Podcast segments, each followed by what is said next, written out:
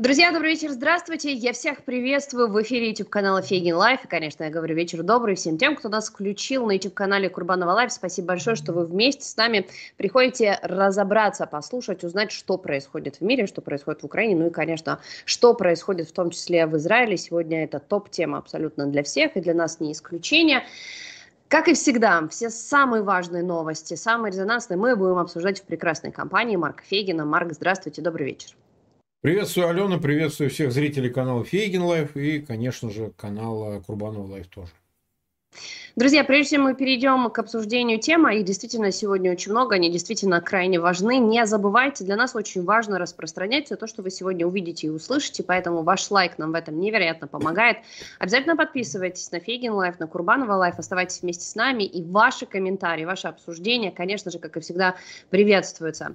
Марк, будем говорить про Израиль. Я как эм, как человек, который находится в состоянии, в котором сегодня проснулись израильтяне, мы находимся в этом состоянии 591 день полномасштабного вторжения, я знаю, что нет ничего хуже войны.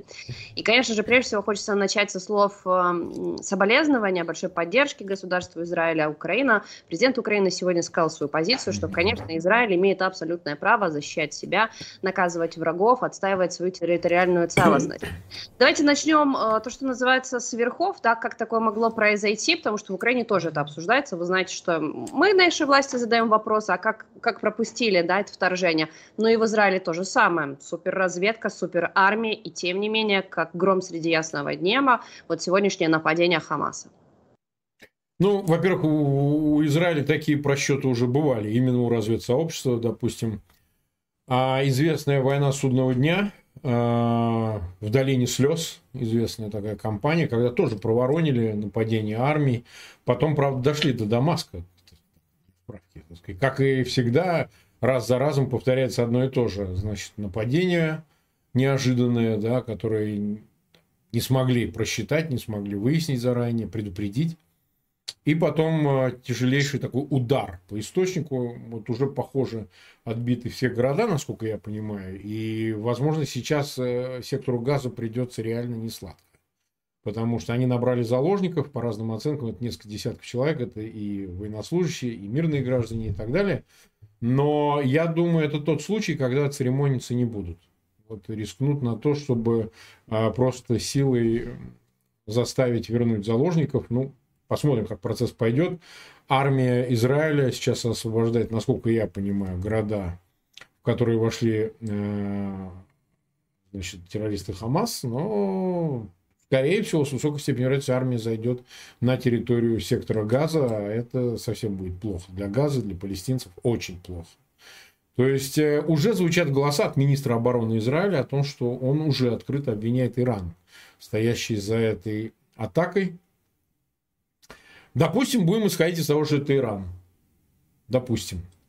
Это еще будет выясняться и так далее. Но если это действительно выяснится, что Иран за этим стоял, то Ирану достанется еще хуже, чем даже сектору газа. А вот, а, допустим, это Иран. Тогда вот интересная конструкция получается. Вы правильно сказали, Зеленский однозначно поддержал Израиль, заявив о его праве значит, на э, все необходимые действия, в том числе и на территории сектора газа. Что делает Москва? Москва заявляет о том, что, ой, говорит, это все результат неисполнения резолюций, то да все, садитесь за стол переговоров там и так далее. Вот я выступал в Израиле, да, вот 23 сентября это было, в Доме армии, если перевести, да, значит, э, там задавался мне вопрос, почему вот Израилю, ну, это благожелательный был вопрос, естественно. Там сама аудитория была на 100% поддерживающая Украину. Вот почему ей надо поддерживать Украину? Вот почему, Марк Захарович, вот скажите. А я, так сказать, э, если кому интересно, могут посмотреть, сказал, что друг моего друга, враг моего врага, ну, по той формуле, при которой странное дело получается, что держащий нейтралитет Иерусалим, ну, то есть Израиль, а, удивительным делом а, значит, имеет комплементарные, условно скажем, отношения с Москвой, которые Хамас официально признает. Участники Хамас постоянно приезжают в Москву. Это не секретный договор, с ним встречаются на высшем уровне. И Лавров, и там и пониже люди. Вот. А Иран, ну тут и обсуждать нечего, это просто союзник, военный союзник Москвы против Украины. Тогда не очень понятно, почему это Израиль держит нейтралитет, учитывая, что а, значит, вот эти, как минимум, участники, поддерживающие Москву, являются врагами Израиля и, собственно, создают угрозу ему. А я вообще хочу сказать так. Да, это, безусловно, и террористическая атака, и военная диверсия. Это все вместе. То, что осуществлено э, Хамас, поддержано там исламским джихадом, ряд стран высказались. Но, скажем так, ребята дорогие, вы решили рискнуть, вы решили, так сказать, это осуществить акт. Э, не надо прятаться, никто больше не в домике. Вот я всегда исхожу, окей, вы решили вот так. Вы считаете себя военными, да? Вы как бы напали на эти города, там взяли генерала, говорят, вот этот Немрода, женщины какие-то в трусах, так сказать, и так далее. Ну, как бы не надо потом жаловаться и говорить, что вы творите с э, сектором газа. Понимаете? Ну, как бы все должно быть по-честному, обоюдно, как бы пеняйте на себя. Э, я вот об этом. И я думаю, что скоро мы это увидим как раз. И как раз мы увидим заявление со стороны Москвы, которая будет выгораживать и пытаться сказать, надо остановить эту эскалацию вхождения армии обороны Израиля на территорию э, сектора Газа. Вот такие уже знакомые нотки звучат. Ну, как бы, понимаете, в такой ситуации Израилю оставаться нейтральным, учитывая, какую позицию занял президент Зеленский, ну, представляя украинский народ, представляя украинскую власть, какую позицию заняла Москва, ну, это странно. Ну, это странно. А это чревато. А что дальше? А дальше что будет? Иран заполучит э, атомную бомбу и скинет ее на Израиль? Будучи военным союзником Москвы, поставляя Москве дроны, поставляя, возможно, будет поставлять, но пока этого нет, баллистические ракеты и так далее, и так далее, и так далее. Чего будет дожидаться власть в Израиле? Я считаю, что ситуация с этой справится. Мое личное мнение. Да, будут погибшие уже там до 100, говорят, погибших израильтян, около 200 погибших палестинцев, но будет гораздо больше. Я думаю, что в Палестине погибнет, я имею в виду в газа, намного больше. Людей, скорее всего, за эту ночь погибнет еще несколько сот человек минимум. Значит, эм, э, э, удар по Ирану, если он будет, если, так сказать, в какие сроки и так далее, возможно, будет удар авиационный или ракетный со стороны Израиля э, по военным объектам. А, там, и, возможно, это будет как раз связано с ядерными объектами. Это как раз хороший предлог, хороший повод сейчас.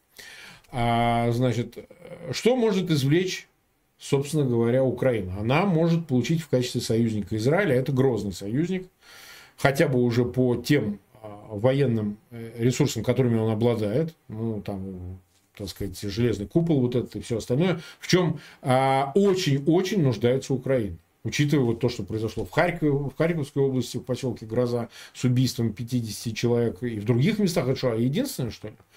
Из этого может, безусловно, извлечь большую Украина пользу, военную пользу. И как бы я считаю, что этой ситуацией, безусловно, надо воспользоваться.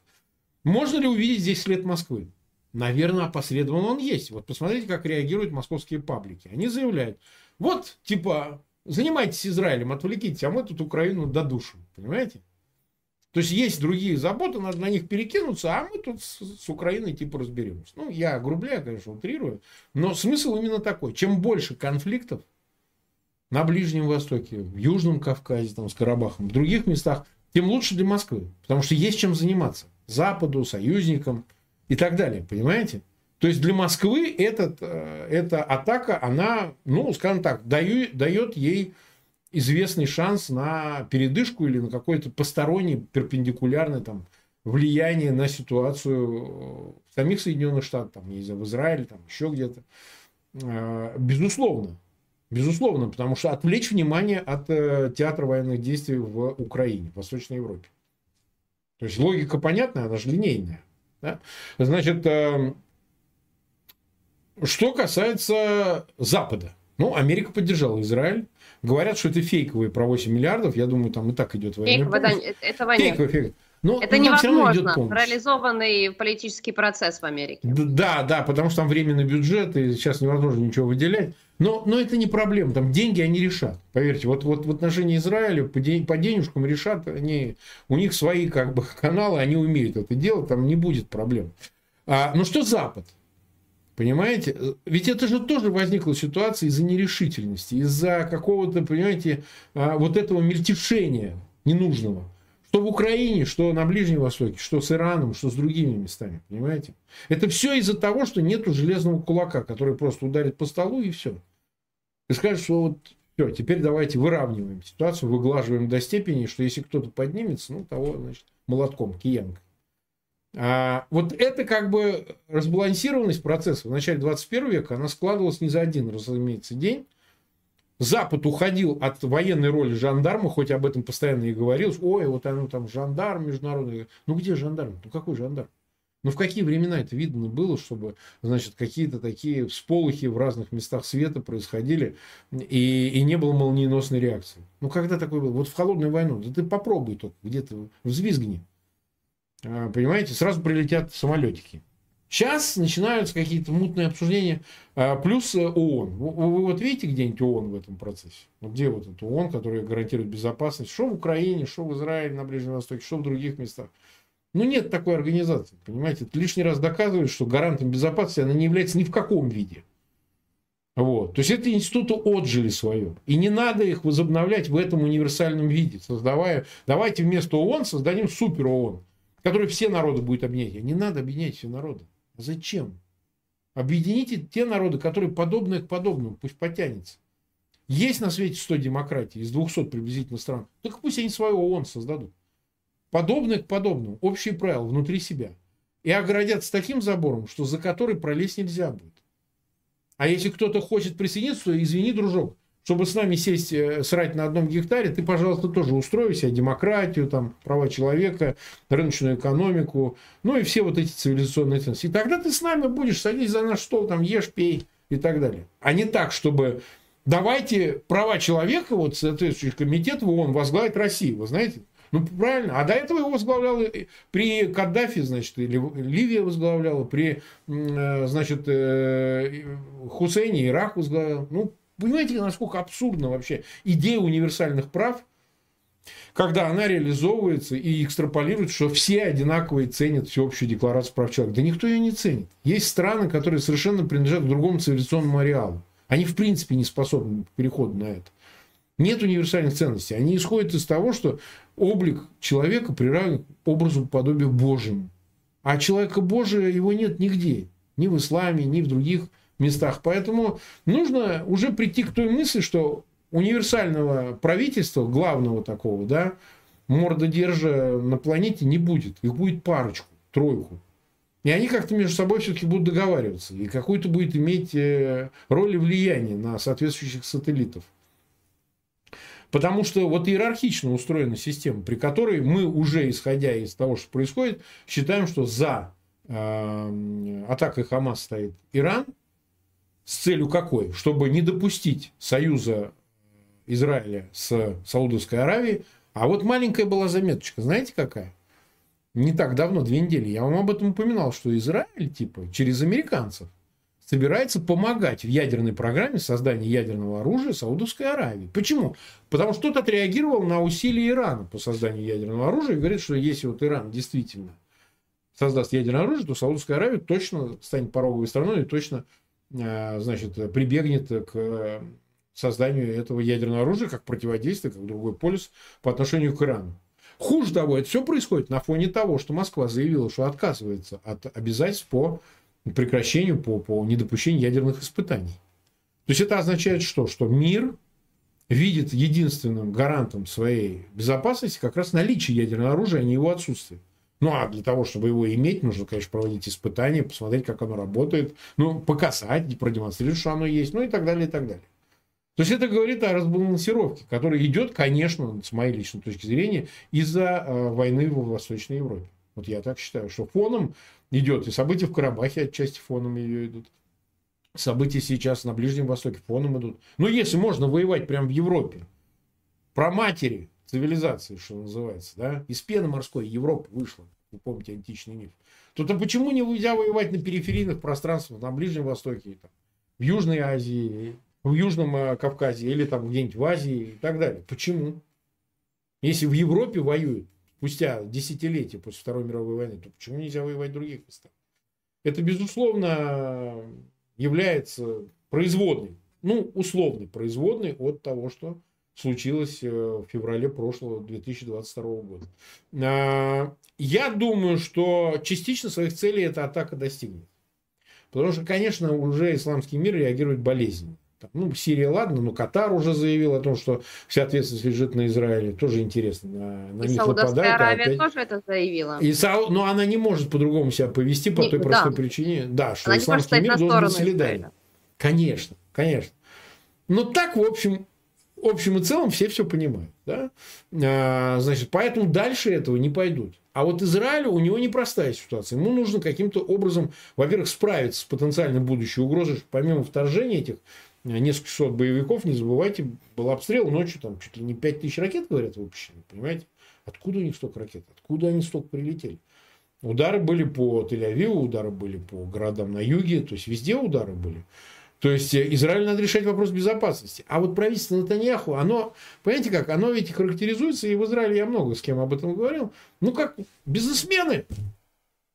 Бизнесмены, которые, ну да, они очень много делают для экономики израильской, для стимулирования отношений внешних и экономических э, с странами-соседями, с арабским миром. Они очень хотят наладить отношения. Очень хотят в Израиле. Да, и хотят, и даже задабривают в чем-то вот соседей, и Саудовская Аравия уж точно. И отношения там теплые с Бен Сальманом и другими. Но жизнь доказывает, что люди воевать не перестанут. Противоречия канонические, там, не знаю, религиозные, национальные, этнические и так далее, они никуда не исчезнут. И вопросы безопасности как были приоритетными по отношению к экономическим и всем остальным, так и останутся. И, видимо, это, конечно, отбросит Израиль части отношений с этими арабскими странами, ну, Персидского залива, в основном суннитского, ареала, а отбросить на какое-то расстояние, безусловно, потому что последствия операции, которые они обязательно проведут в секторе газа, они будут иметь и политические. Очень жаль, в общем-то, и палестинцев, которые, в общем, тоже находятся под гнетом Хамас. Это же тоталитарная секта, понимаете? То есть э, жизнь в Хамасе, она, ну, на территории Хамаса, в секторе газа, которым владеет Хамас, она же ужасающая. Будем честно говорить, ничего там нет вообще, понимаете? Вот э, если кто смотрит сериал Фауда, замечательная картина, кстати, причем сочувственная местами по отношению к палестинскому народу. Там, палестинцы показаны а простые люди, в общем, хорошими людьми. То есть это, да, это и религиозная проблема, и национальная, и традиционная, историческая, какая угодно, но все-таки а, эти народы никак не могут вырваться в демократию. Потому что если бы она там была, хоть в секторе газа, хоть на западном берегу реки Иордан, то, может быть, какой-то и был бы шанс. Но вот э, замкнутые в этом узком пространстве, сдавленном пространстве между э, бесконечной войной и э, Хамас, это все-таки движение исламское, а они не секулярные, как э, в основном каким является бывшее ООП, то, что на западном берегу реки Иордан, оно как бы не дает людям никуда развиваться, ничего невозможно делать, вы понимаете? То есть у людей вообще нет никакой возможности как-то из этого архаики вырваться. Это очень печально. В общем, и для, естественно, для Израиля, но и для, э, для самих палестинцев тоже печально. Вот что делать.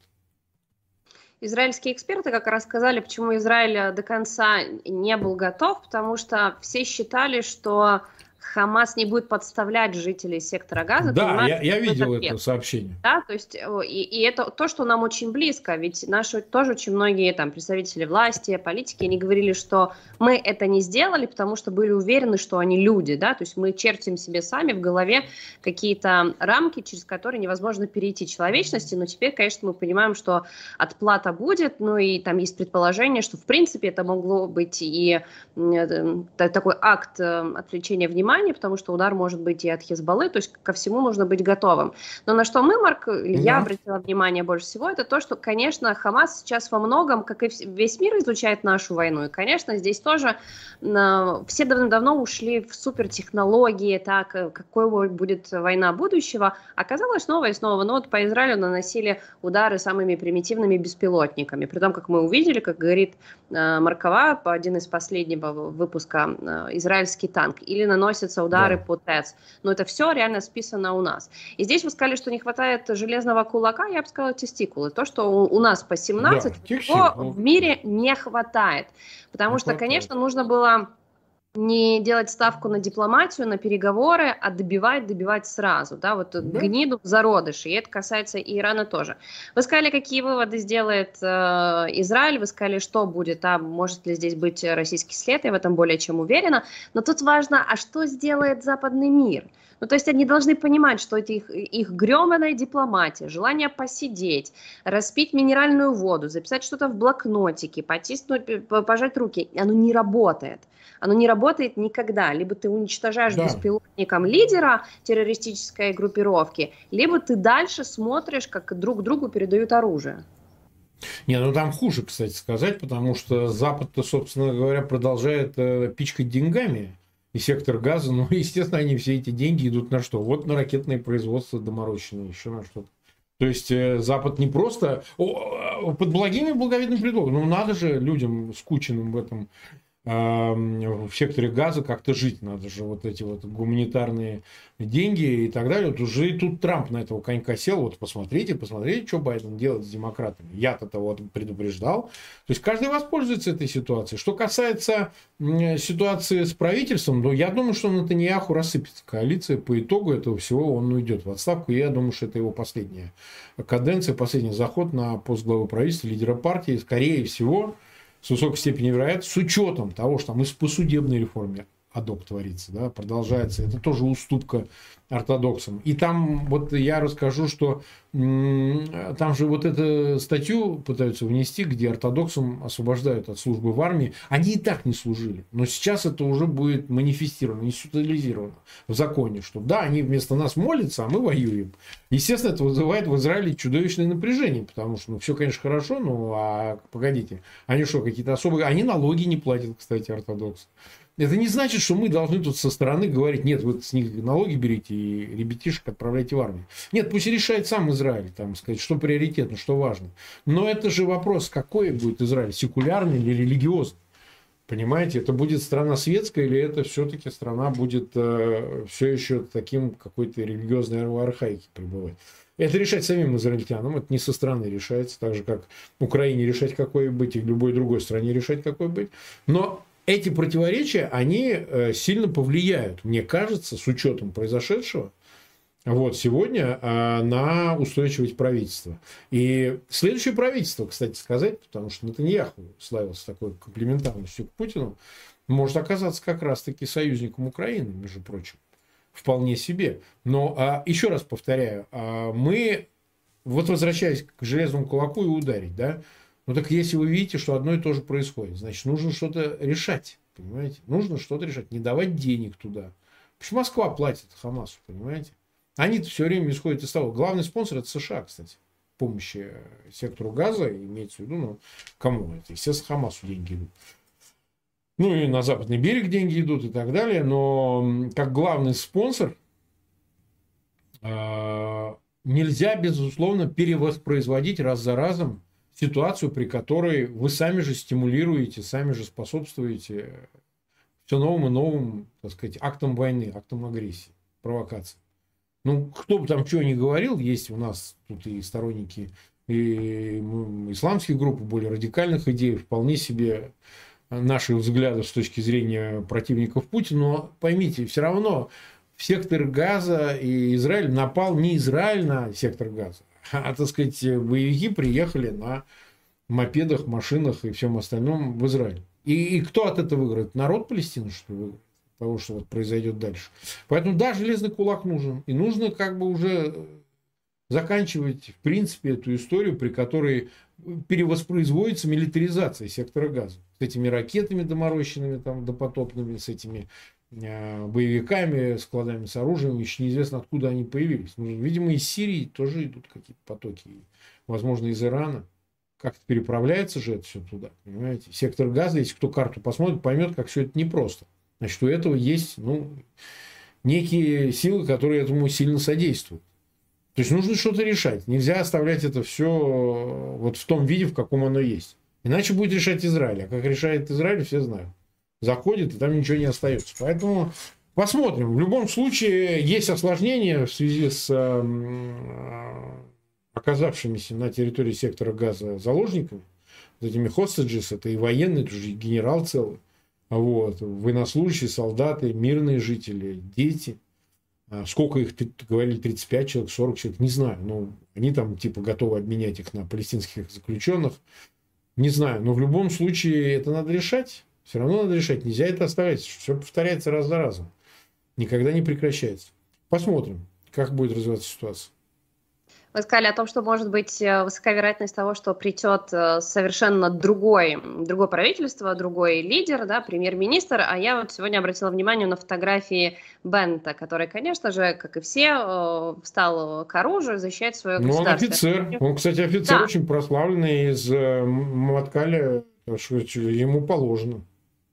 Это был, я напомню нашим зрителям, тот премьер-министр, э, который возглавлял э, правительство Израиля на начале полномасштабного вторжения. Ну и, собственно, он был потом одним из тех, кто коммуницировал на тему переговоров между Украиной и Россией. И сегодня, по крайней мере, у нас, э, Марк, я думаю, вы тоже видели там в комментариях, очень многие писали вот как раз такие достаточно колкие слова. Да сядьте, поговорите. Да, давайте передадим им оружие через два года и так или иначе. То есть в украинцах очень часто говорит некая обида. А я хочу напомнить, обида, друзья, да. что Израиль, например, лечит э, наших раненых военных, а это бесценно, израильская медицина, это протезирование и не только. Да, Израиль не передает нам оружие, но он делится с нами развединформацией. Израиль не однократно наносил удары по как раз иранским производствам, что для нас тоже mm. выгодно. Да, мы хотим, чтобы нам отдали все, и израильские танки и так далее. Но так не бывает. Тем не менее, нужно не забывать и быть благодарными за ту помощь, которую нам оказали, и в то же время быть готовым, чем мы сможем помочь э, Израилю. Но уж раз я вспомнила про те переговоры, которые нам тогда пред, предлагали Марк, я процитирую слова да. министра обороны Италии Гвида э, Розетта. Не то чтобы он прям супер активный функционер, и это истина в последней инстанции, но он на этой неделе предположил, что уже весной следующего года как раз нам снова надо будет подумать над тем, чтобы поговорить с Россией. Его формула mm-hmm. выглядит следующим образом, что две стороны, то есть мы и страна-агрессор, у нас заканчиваются э, военные возможности продолжать войну, да, это техника, это боеприпасы на фоне разных заявлений из разных стран и НАТО, и проблемы в Америке. Ну и, мол, когда мы исчерпали все свои ресурсы, вот здесь уже может открыться перспектива для диалога. Ну и, конечно, Дональд Трамп, которого вы вспомнили, он сыпет не только против Америки, но еще и против Украины, и снова нам предлагает отдать а, наши регионы. Я, честно говоря, не верю в то, что закончится и у нас, и у них а, боевой потенциал, к сожалению, что у них, да, то есть все равно мы будем продолжать свою войну. Но понимаете ли вы, что стоит за этими вбросами? Я предполагаю, что Э, условная премьер-министр, она бы не могла этого сказать. Но почему бы им это не обсуждать? Или условный Макрон, да, не только Мелони, но и Макрон, и еще кто-то. Они не могут выйти об этом сказать. Но да, есть кто-то в иерархии на ступень ниже, кто выходит и делает такие заявления.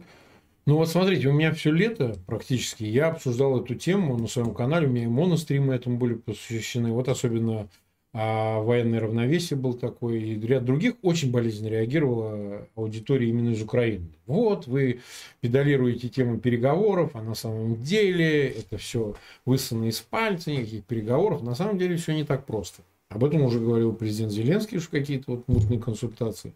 Об этом а, министр иностранных дел Кулеба говорил. Я думаю, что а, первые лица не говорят об этом, чтобы не брать на себя политическую ответственность.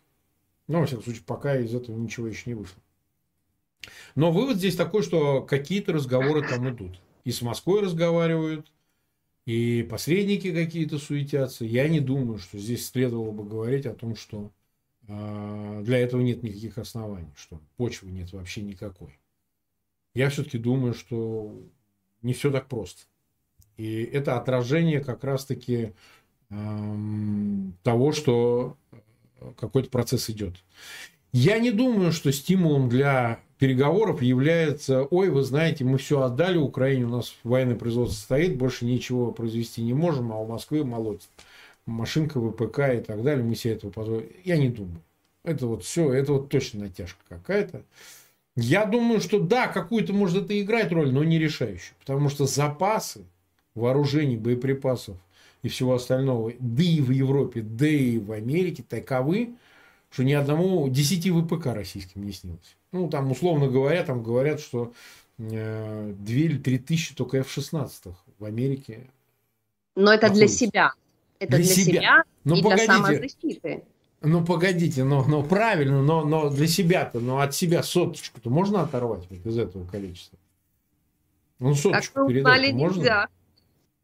Ну, но тогда не очень понятно. Они могут еще 20 лет стоять и не быть задействованы, понимаете? А война бушует прямо сейчас.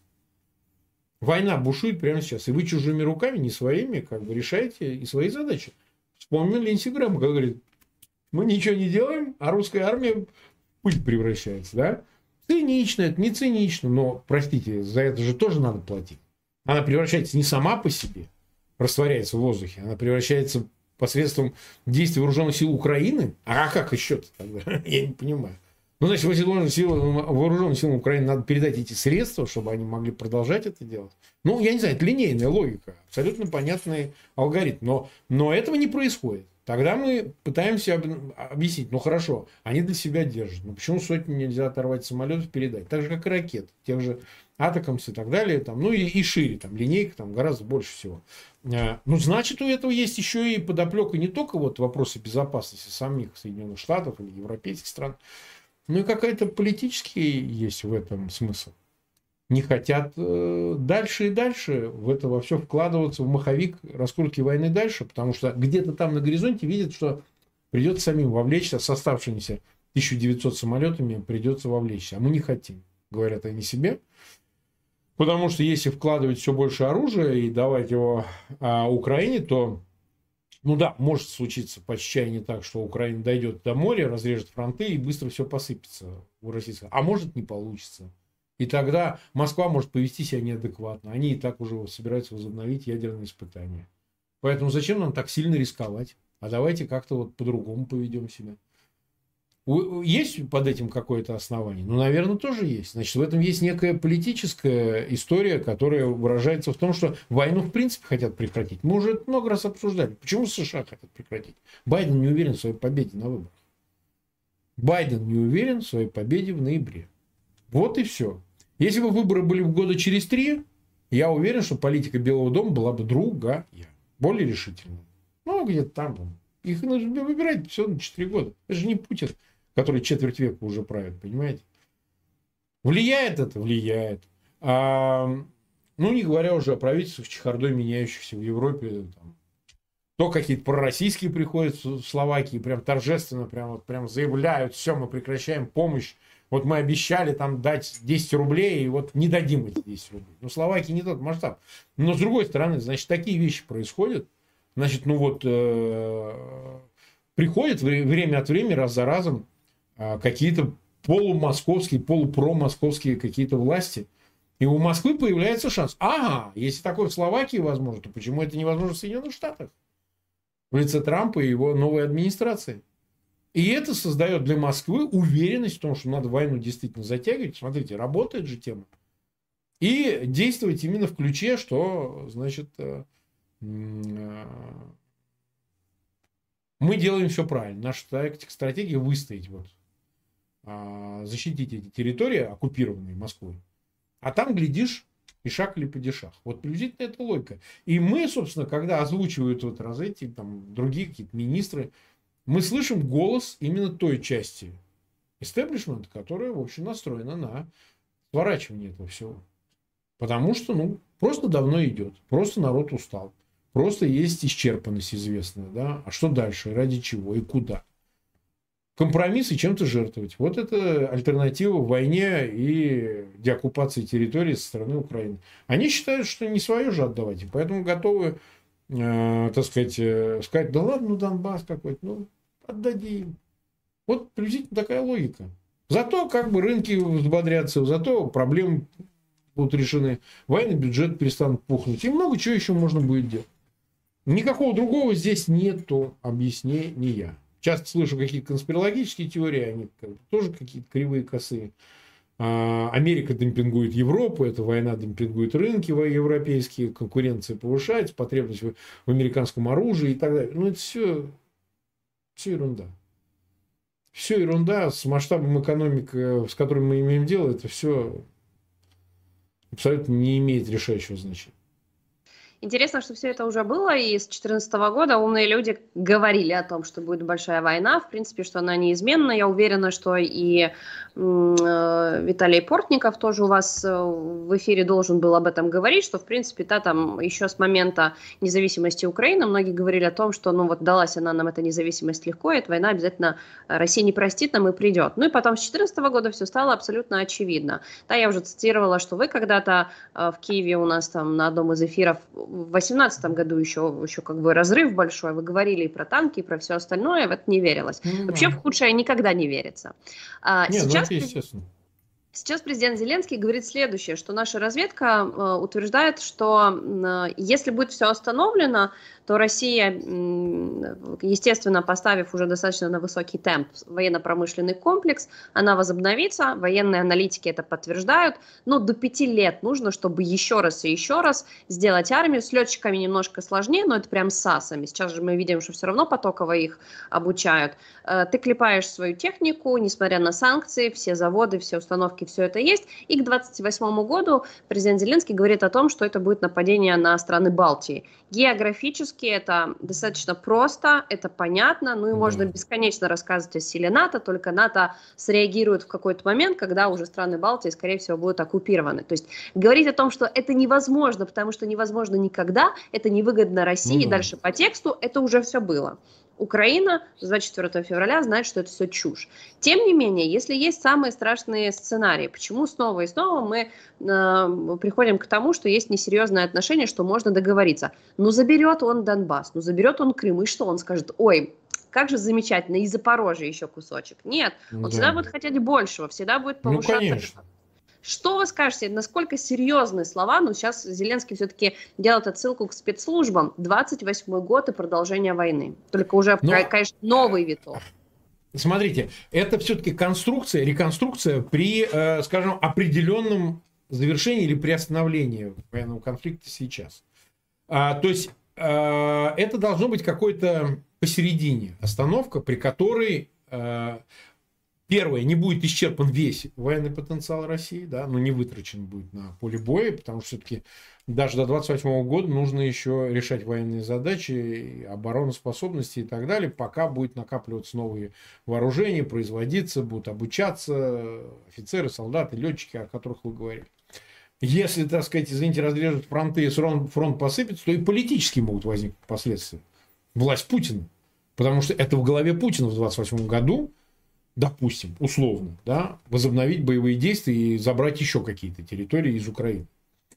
А, то есть мы все время оговариваем, что это только при, скажем, не плачевном конце, не при капитуляции, не при падении власти в Москве, возможно такую реализовать план.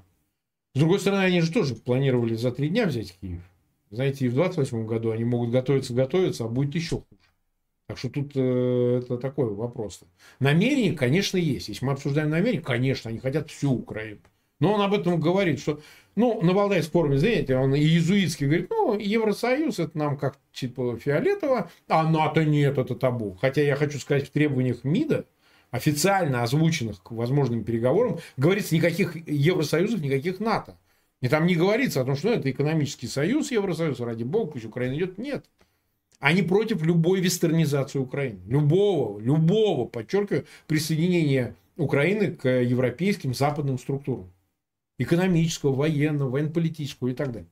Но а, НАТО это абсолютное табу, потому что совершенно очевидно, что дело даже не в приближении к границам. А извините, страны Балтии, которые граничат с Россией, а Финляндия теперь граничит с Россией, а Турция граничит с Россией. Это что, не страны НАТО? Страной НАТО больше, страной НАТО меньше в условиях протяженности таких границ, ну, честно говоря, это мало что меняет. Именно Украина не должна стать такой страной. Украина гигантское славянское государство, 40-миллионное. Причем, э, еще раз хочу подчеркнуть, это модель, какой могла бы быть Россия, да, ну, если, так сказать, не, не войны, не там все издержки постсоветского периода, то, что ведь всегда говорится, мы не другие, славяне не такие, они не могут жить в западном мире. Вы что? Там геи, а мы вот не геи, у нас там это. Ну, вот это все, вот это билиберду, который мы постоянно слышим. И представим себе, что вот Украина вдруг окажется такой же, как Польша, там, не знаю, там, как Словения, как э, Словакия та же, да, и какие-то другие страны, в которых живут точно такие же славяне, понимаете? И вдруг, и, а, с одной стороны, и гей-парады будут, а с другой, и, так сказать, национальное государство. И как-то не будет это одно другому противоречить. И европеизация никак не скажется на украинском языке, на религии православной, на значит, традициях украинских. Вообще никак не скажется, понимаете?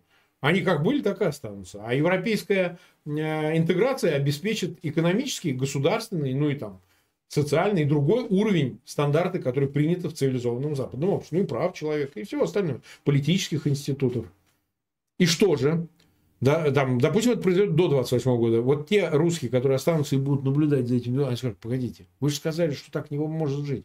Украинцы же, они же вроде как один народ, они только немножко недоделанные русские. Так погодите, смотрите, как они живут. Может быть, у них есть сложности, то, да, сё, пятое, двадцатое. Но слушайте, они же живут, как обычные европейцы. А почему мы-то так не можем жить? Они скажут, нет, вы можете стать педерастами, и поэтому вы так не должны жить, понимаете? Вы должны на нас работать, мы будем, значит, вас, рабов, тискать в наших концлагерях, а вы должны радоваться этому, потому что вы за великую русскую идею. Ну, имперскую, безусловно. И для них недопустимо именно в Украине реализация проекта европейской славянской страны, в Восточной Европе. Да? Потому что, ну, как бы тогда вообще непонятно, а ради чего тогда все? Ради чего? Сейчас у них есть стимул, там, мы восстановим СССР, ну, СССР по-другому, русский СССР или там еще какой-то. И, и вот заживем. Вот как построим, и сразу на утро заживем. И сразу вот польются там реки, там кисельные берега, вот эти вот это. А пока не построим, вот будем мучиться. У нас вот будет мобилизационная экономика, ВПК, все для фронта. Вот. Мучитесь пока. Да, будет, э, сказать, плохая социальная жизнь, будет там сложности, но, но в целом, как бы, вот там где-то за горизонтом будет рай, парадайз, будет у вас рабы будут из украинцев, так сказать, наложницы из них же. Понимаете, их могут кормить этим. Ну, там где-то прямо говорят, где-то как-то завуалировано. А вдруг окажется все по-другому, а вдруг окажется не так. Вы останетесь там, где вы есть, бесправные, значит, с нужниками на улице, и... а эти вот побегут в Европу. И что тогда, и, и зачем, и почему. И это, безусловно, является проблемой, ну, больше идеологической такой, можно сказать, ментальной проблемой, но она является. Поэтому допустить, чтобы Украина ушла в НАТО, они не могут. Иначе рассыпется ну, внутри России этот конструкт, который э, дает им основания продолжать это все бесконечно, понимаете? Несменяемую власть в России в том числе и так далее. Почему-то иногда говорят, что в этом есть противоречие, что то ли несменяемая власть здесь имеет значение, то ли э, имперский проект. Вот говорят, что это свобода борется с несвободой, или наоборот, значит, имперский проект ищет э, интеграции соседей, чужих пределов. Да нет здесь противоречия. Нет здесь противоречия. Монстр пытается поглотить все, что вокруг. И демократии, и не демократии, и полудемократии. Тут это все-таки как бы вторично. Если бы Украина была бы, допустим, авторитарным государством, что Москва не хотела бы их ням-ням скушать? Вон, Беларусь они не хотели скушать. Понимаете? Поэтому э, первично здесь, конечно, это э, обоснование того, что у нас неправда, что нет никакой идеи, что мы просто воруем и наслаждаемся гедонистическим образом жизни, обворуя вас, дураков. Нет, мы за высокое. Мы вот в голове кое-что имеем. Да? И это дает им э, обоснование перед собственной, э, так сказать, э, паствой. Ну и одновременно претензия на глобальность, на какие-то большие решения. Вот это все вместе и дает э, новое топливо в войне. Потому что, так сказать, в войне людям не до того. Ни до пенсии, на которую они выходят в 65 лет, ни до минимальной зарплаты, ни, ну, ну, не до всех. Война же, надо же решать. Что вы вот там претензии предъявляете власти? Мы на войну работаем. Мы, кстати, про 71 год Путина будем говорить? Если время хватит, там, знаете, еще так много а, вопросов а, серьезных. А, да, я бы как раз э, потрачу лучше на другое время. И скажу, напомню нашим зрителям, друзья, не забывайте обязательно оставить нам лайк, это очень важно для распространения всех тем, всего нашего сегодняшнего эфира. Ну и, конечно, обязательно подписывайтесь на Фейгин Live, на Курбанова Live, на какой бы площадке вы нас не смотрели.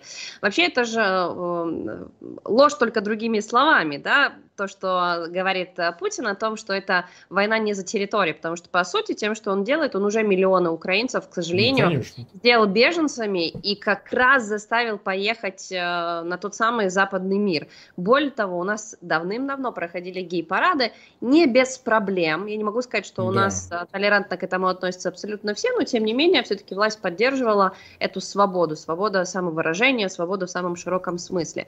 Но да и тут нужно понимать...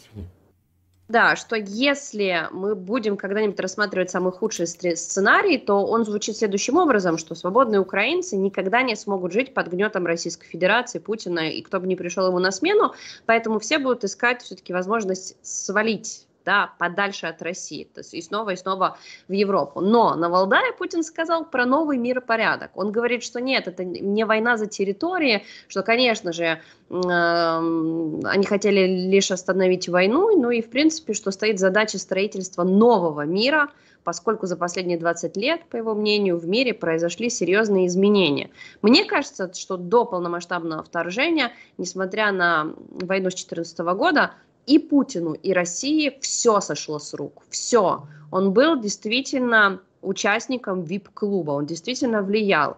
И этот новый миропорядок, о котором он говорит, это сейчас он происходит и без него. Но в то же время, конечно, Путин строит какую-то свою модель, и вы уже несколько раз упомянули вот этот ядерный шантаж. Действительно, там уже из Госдумы звучат э, слова, анонсируют заседания и так далее. Что это за новый миропорядок? Что хочет построить Путин не только на территории Украины, но и здесь тоже, но и за пределами? Понимаете, у него нет проекта цивилизационного, как есть у Китая. Китайский же проект не политический. Что такое была дихотомия советского периода, да, периода холодной войны? Вот был капитализм, вот соци... Э, социализм. Ну, понятно, там оговорки были, тот еще был социализм, там, и капитализм это не тот дикий Марксовым описанный в «Капитале» и так далее, да, с прибавочной стоимостью и с готовностью а, собственника пойти на любые преступления ради прибыли. А, конечно, но, тем не менее, была понятна идеологическая дихотомия, разница одних и других. Сейчас она немного подыстерлась, она немного по-другому выражена, потому что полисом по отношению к все той же сохранившейся политической демократии, свободному рынку, идеи фритрейдерства и всего остального, выступает цивилизационная альтернатива в лице Китая, который в общем и целом э, на, сочетает тоталитарную политическую систему, именно тоталитарную, кто бы там чего ни говорил, с в общем и целом, э, такой, э, хоть и монопольный очень сильно, но полурыночной экономикой. В общем, рыночный в целых кластерах ее. И более того, технологически заряжен. То есть в будущее прогрессивный элемент, понимаете? Что из себя представляет Россия? В чем ее проект, который она может предложить миру? Вот смотрите, какую мы модель построили, вот э, берите ее. Вот китайская модель понятна, но она, повторяет, цивилизационная. Это для синской цивилизации, она естественно, для азиатской. Потому что, ну, там много причин, потому что, во-первых, они в Бога не верят. У них конфуцианство – это вера в небо, как я уже рассказывал. Это просто ли набор э, философских и, и, и традиционных каких-то установок, и не более того. А они могут себе позволить, у них табу никаких нет. Добрачный секс, там, не знаю, водку пьют и едят свинку, э, свинячку. Поэтому нет никаких табу, и это дает им невероятные стимулы. Они неприхотливы в смысле ограничений. В отличие, там, не знаю, от мира ислама, канонических каких-то э, ареалов и так далее, понимаете? Они очень неприхотливы, поэтому несут с собой, прямо на своих плечах, со своими инвестициями в разных континентах да, что-то там дублировалось. А, значит, э, хоть в Африку, хоть в Грузию. Там, я с удивлением, когда был в Грузии несколько лет назад, до всех событий, сейчас меня туда не пустят, э, с удивлением обнаружил китайские магазины, сидят китайцы в Грузии. Представляете? Не знаю, как сочетание Грузии и Китай как-то особенно смешно было. Но суть здесь та, что какой проект у России? Что она может предложить миру? Вот это вот то, что строит Путин? Псевдодомострой – за фасадом которого разврат невероятный, как в средневековых монастырях там творилось черт знает что. А, значит, э, двуличие это абсолютное, да, подрясы и погоны, ну, РПЦ у них выступает в качестве идеологической партии, это же действительно так, а, коррупцию, патернализм по отношению к соседям, мы тут будем президентов назначать. Или еще что-нибудь в этом роде. Как, какая это модель-то?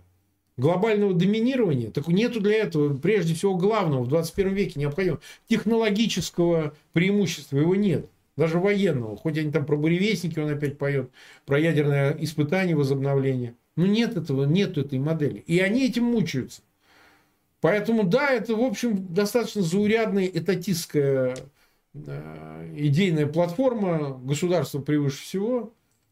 Мы, как крупный, ну, вот это мега, мега, так сказать, масштабы, да, у нас 17 миллионов 200 тысяч квадратных километров, самая большая страна, население 140 миллионов, и поэтому мы должны другими управлять. Почему, зачем, что вы можете дать?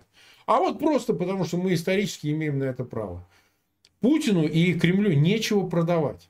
Никто эту модель у себя не будет реализовывать. Ну, по сути, она сейчас уже практически та же э, подобие тоталитарной модели Китая, только с одной важной разницей. У них настоящий технологический прорыв, э, производство, рыночные основы есть. Ну, во всяком случае, в отдельных кластерах. А у вас ничего нет. У вас на Луну не может сесть э, ваш этот спутник.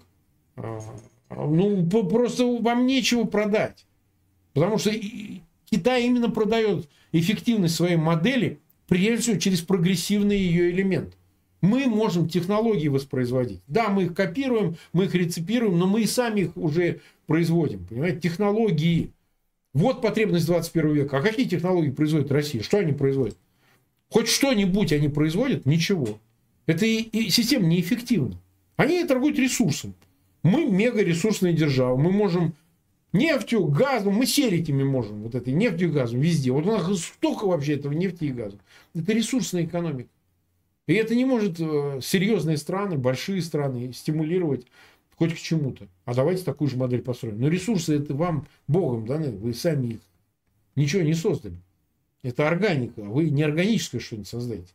Поэтому это противоречие, которое они не могут преодолеть. И им кажется, что через военную силу они могут а, перепрыгнуть вот эту а, неполноценность, вот эту дисгармонию, понимаете? Мы заставим любить нас, мы заставим жить по нашим правилам. Если вы не хотите, мы это сделаем все равно насильно с вами.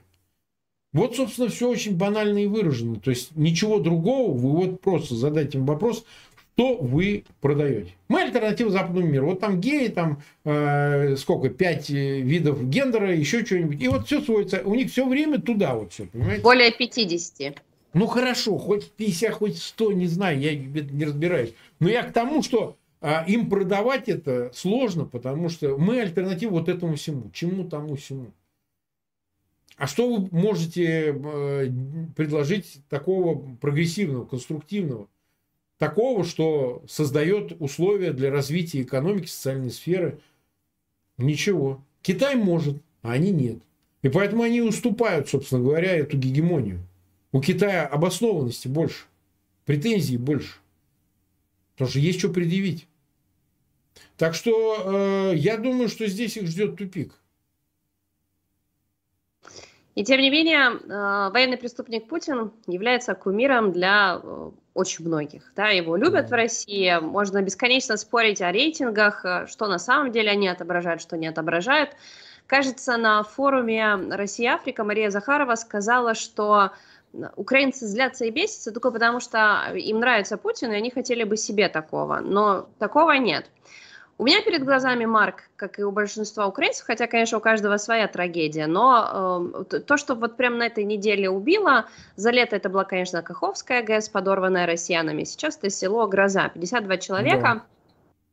Целыми семьями убили. Это страшные кадры, когда лежат уже пакеты, эм, звонят телефоны. Ну, это, это ад. Вот я бесконечно всегда подчеркиваю, что для меня непонятно, в общем, как, как, как люди могут это творить, поэтому э, мне кажется, что даже если у нас не будет оружия, даже если нас заставят примириться, вот я просто как военный, да, рассматриваю все самые плохие э, сценарии, это никогда не закончится. Мы всегда будем это помнить, и не только Путину. Не нужно да. обольщаться, да, что эта история, только вот он сдохнет, и все.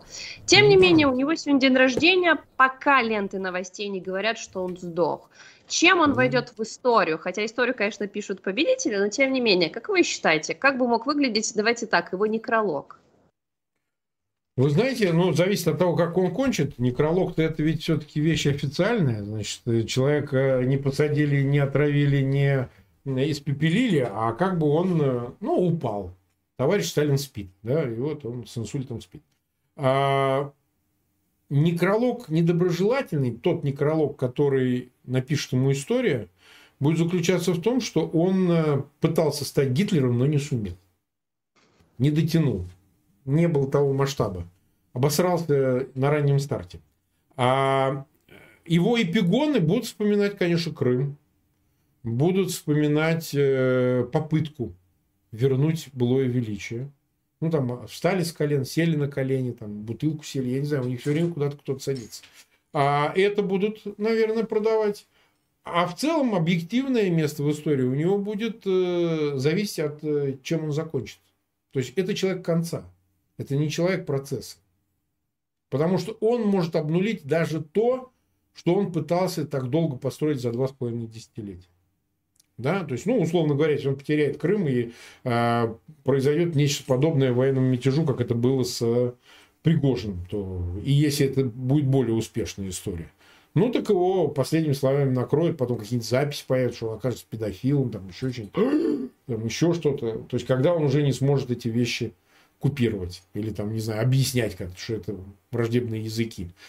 А, действительно, все-таки вот этот э, тезис о том, что историю пишут победители, он определяющий. Там, условно говоря, если власовская армия смела бы Сталина, значит, одна была бы история.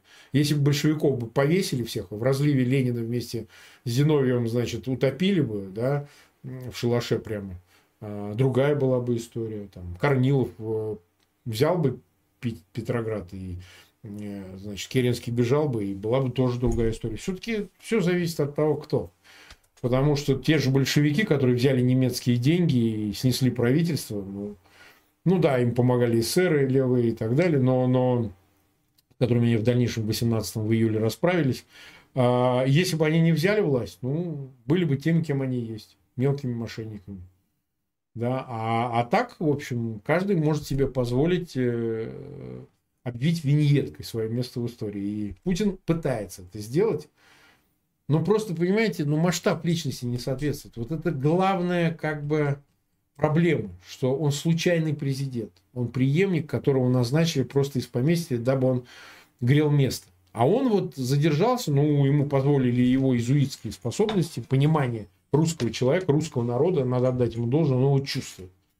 Нутром чувствует, значит, чего хочет этот русский мужик. И этого у него не отнять. Так же, как и служебное рвение, и бюрократический такой аппаратный такой, знаете, э, нюх такой у него есть, безусловно. Он точно чувствует э, аппаратные приоритеты, он их никогда не ошибается. Вот это ему надо дать.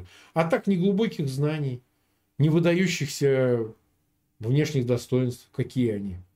Понимаете? Что он э, какой-то бывший герой России, который штурмовал чего-то, или там, не знаю, дворец Амина. Нет в него ничего этого. Никакой яркости. Он блеклый и был, и остался. А, поэтому я думаю, эти 71 год, мы все рассчитываем, что это последний его день рождения. Конечно, ну, само собой. Что-то обсуждать, я по сто раз на день это говорю. Вот. А, но просто я к тому, что вот, ну, я тоже человек еще пока не старый, а вы вообще молодой человек, да, Алена? Вот вы еще все это увидите, понимаете как? Вы еще будете этому свидетелем и будете так под э, гулкий раскат хохота веселиться, когда, значит, его труп понесут на лафете или наоборот.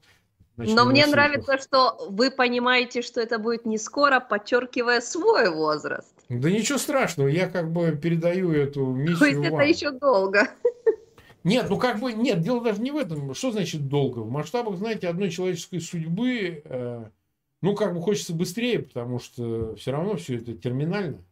Вот. Хочется увидеть то, чего не увидел. Там мой отец вот умер в десятом году, а он очень мечтал увидеть там Путина повешенным уже тогда. И говорю, что ну, сука такая, что Вот, но, но если у нас этот шанс, я убежден, что у меня шанс очень хороший, я увижу это. Ну, это мое убеждение, я не могу его передать вот путем э, каких-то доказательств убедительных, которые бы людей других там, о, вот Фейгин сказал. Нет, я это чувствую. Это, это моя интуиция мне подсказывает, что я увижу это, и, и уж не так много и ждать нам придется, и у нас будет возможность убедиться в правоте наших наших соображений, наших доводов. Непосредственно, потому что история, я уверен, нам этот шанс даст. А ему шанс не даст, потому что это движение в одну сторону. Он на 20 лет меня старше, понимаете? Поэтому что сравнивать? Я все равно его опережу. Вот мой такой вот финальный тезис сегодня. Ну, я с вами в этом смысле абсолютно солидарна, и я тоже верю, при том, что я ставлю на достаточно короткие сроки. Э, да, это и желание, и пожелание, тем не менее, я тоже уверена, что э, мы даже в разрезе еще нашей войны обязательно увидим его кончину. Друзья, а вам я всем предлагаю в комментариях, помните, что hate speech мы не приветствуем, но как бы мог выглядеть некролог, очень коротко написать, да, для военного преступника Путина. Каждый из вас может поделиться, я знаю, что у нас все зрители с э, богатым воображением, с хорошим слогом, поэтому, а мы с удовольствием с Марком это все почитаем в комментариях, туда Точно. вас призываем. Не забывайте оставлять нам лайк этому выпуску, не забывайте подписываться на YouTube-канал Фейгин Live и Курбанова Live, и, конечно, обязательно следите за нашими анонсами, за нашими следующими выпусками, и увидимся уже в понедельник. А сегодня мы благодарим всех, кто был сегодня с нами. Марк, спасибо большое и вам. Спасибо, спасибо, всем спасибо огромное, все будет нормально, я уверен.